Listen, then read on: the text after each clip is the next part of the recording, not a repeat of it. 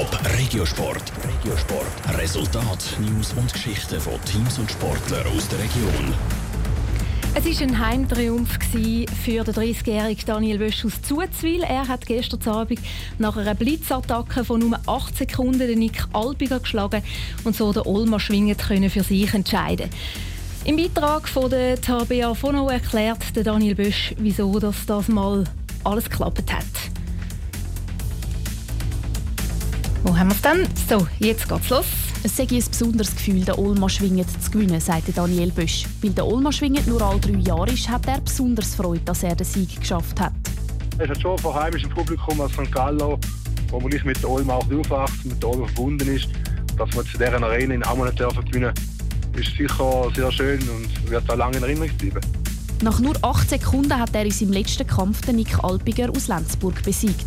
Sein erster Sieg am Olma schwingend aber es hat einfach alles gepasst, sagt er. Ja, ja, jetzt in der Herbst etwas machen, etwas trainieren und es hat dann einfach auch zusammengepasst. Die einzelnen Gegner haben sich gestellt, sie haben sich dann selber vom Rennen ausgenommen und wir haben so meine Gegner können gewinnen und so können zum Schluss vorbringen. Der eigentliche Favorit vom Schwingen war aber der Samuel Giger. Der 20-Jährige ist diese Saison sehr gut unterwegs. Jeder grosse Schwingen, wo er diese Saison war, hat er für sich entscheiden. Am Olma Schwingen hat er es nur auf den fünften Rang geschafft. Auf den sechsten Rang ist der Wintertourer Samir Leupi gekommen. Auch wenn er nicht von St. Gallen ist, auch für ihn ist der Olma schwingend etwas Besonderes, wie er gegenüber Teletop sagt. Ja, erstens, es ist nicht alle Jahre, es ist alle drei Jahre.